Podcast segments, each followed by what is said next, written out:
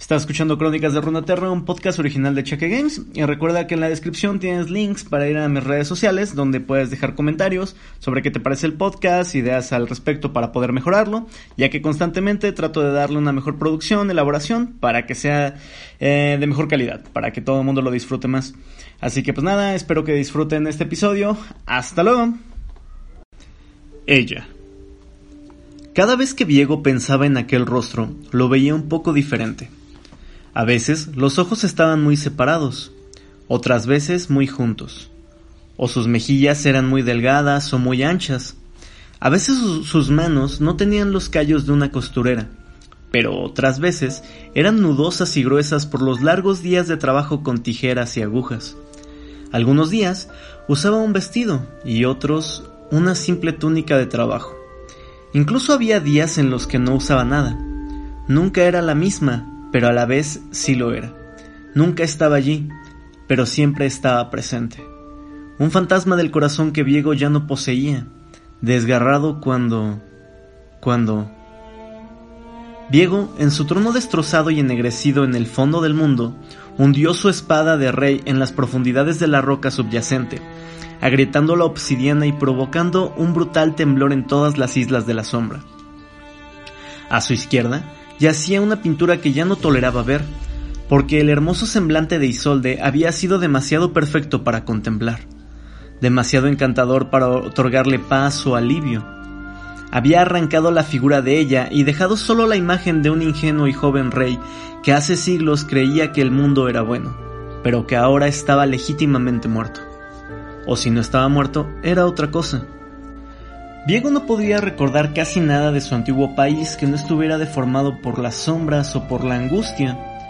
En sus recuerdos había salido a las calles de Arenisca y solo había visto a Isolde frente a él. En cada fresco de cada pared estaba ella dentro de un mundo pintado que solo él podía tocar o ver. Pero cuando quería alcanzarla, la ilusión se rompía, y allí estaba él, completamente rodeado por las aguas fétidas que se la habían llevado una vez más. Diego arrancó la espada de la roca y sirvió, golpeando el suelo y las paredes con el enorme peso de su arma mientras lloraba. Luego permaneció inmóvil por largo rato, contemplando la antigua pintura del viejo reino como si hubiera visto algo nuevo, contemplando cómo era él antes de que la oscuridad engullera las islas. Diego, pronunció, tan atractivo, tan joven, ¿en qué te has convertido, Diego? ¿A dónde te has ido? Tiró la pintura al piso. El marco crujió torpemente mientras el lienzo se estrujaba debajo. ¿Dónde estás, Isolde? preguntó. ¿Por qué no regresas a mi lado? Pero ya conocía la respuesta. Para la mayoría, la niebla negra es una plaga, un vector para que monstruosos espectros que drenan la vida ataquen a los vivos y los rapten hasta que el sol muera y el mundo se caiga a pedazos. Para Diego, es su enorme e infinita tristeza que emana sin cesar de su corazón roto, un testimonio de su amor, de tiempos mejores, y un recordatorio cruel de lo que le arrebataron hace tanto tiempo. Es esta misma niebla la que recorre la tierra con sus arcillos que infectan con su poder nefasto, drenando la vida de todo lo que tocan hasta que lo único que queda resplandece con la suave y mortecina luz verde de la ruina pero también tiene un propósito, ya que mientras la tristeza de Diego mengua y decae, la niebla avanza a oleadas, buscando, como si hubiera algo que la atrajera, algo antiguo, familiar, seguro. Los espectros y los espíritus que viajan dentro de ella tienen libre albedrío, pero la propia niebla no, solo la busca incesantemente a ella. Todo lo que Diego hace es por ella, y ahora la niebla ha encontrado algo. Lejos de las costas de las islas, más allá de los muelles de aguas turbias y las costas de Jonia, algo en el continente, escondido dentro de una ciudad modesta en la ribera de un río, el objeto llama a Diego, grita por él, demanda su atención a toda costa.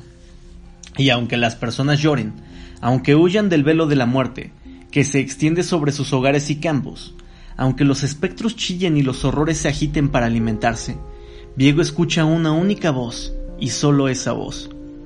Diego imagina que dice, porque no puede distinguir palabras. El rey arruinado emerge de la bruma como una sombra hambrienta, despedazando al primer guardia que ve mientras levanta su espada por encima del hombro. El rostro del hombre se tuerce de dolor mientras su cuerpo se derrite y la niebla absorbe su espíritu. Pero Viego apenas le presta atención antes de descargar su espada en el segundo guardia. A su alrededor, los espectros se dan un festín con los vivos, destrozándolos mientras arrastran sus almas para que se unan a las legiones del rey. El olor a carne chamuscada llena el aire. Las flechas llueven en todas direcciones. Las espadas se enfrentan y los guerreros caen. A Viego no le importa. Levanta una sola mano delante de él la gran muralla de la ciudad y la niebla se mueve hacia adelante. Las piedras se desmoronan mientras la estructura se pudre hasta los cimientos. El rey simplemente cruza el umbral y de repente está del otro lado. Derriba a otros dos hombres mientras abre camino en silencio hacia la fuente de la voz y luego elimina a otro más. No significan nada. Ninguno tiene ningún peso para él. Ninguno importa. Sus espíritus simplemente se elevan tras él para atacar sus órdenes. El soberano de la ciudad está ahora frente a él, un hombre orgulloso que protege algún tipo de tesoro. De eso Viego no tiene dudas. Pero como es otro líder como él y un eximio guerrero, tal vez pueda convertirse en un vasallo en vez de un espíritu hambriento. Alto, ordena Viego, levantando una sola mano otra vez. La niebla, los espectros, los horrores, la batalla. Todo parece congelarse ante las órdenes del rey arruinado.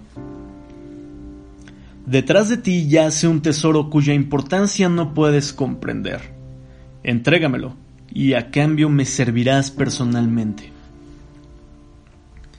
El hombre parece tener dificultad para encontrar las palabras adecuadas, como si no tuviera el valor suficiente para decirlas.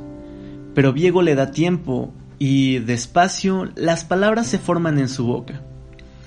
Si te doy este tesoro, ¿perdonarás a la ciudad? El rey arruinado parece decepcionado. Si está meditando su respuesta o reflexionando sobre la situación, este hombre jamás lo sabrá, porque Viego aparece de repente encima de él y su gran espada atraviesa el corazón de este rey guerrero pequeño y asustado. Su cuerpo se desliza inofensivamente por la espada gigante, mientras la oscuridad se extiende por su piel. Viego abre de un tirón la puerta detrás de él y ahí está el tesoro una caja de música antigua y desgastada, un regalo de bodas que susurra algo que Diego no puede descifrar del todo. Parece poseída por la tristeza, por un dolor infinito e incalculable, pero Diego simplemente la sostiene ante sus ojos, imaginando la tenue sonrisa que sin dudas se dibujará en la cara de Isolde el día que la vuelva a ver. ¿Qué te han hecho, mi amor? murmura, mientras el hombre que asesinó se levanta despacio del suelo con latidos fantasmales azules y verdes palpitando entre las grietas de su piel. No te preocupes, le asegura a la caja de música, te encontraré. Es solo cuestión de tiempo. Y sin más, Diego desaparece mientras los espectros devoran a la ciudad.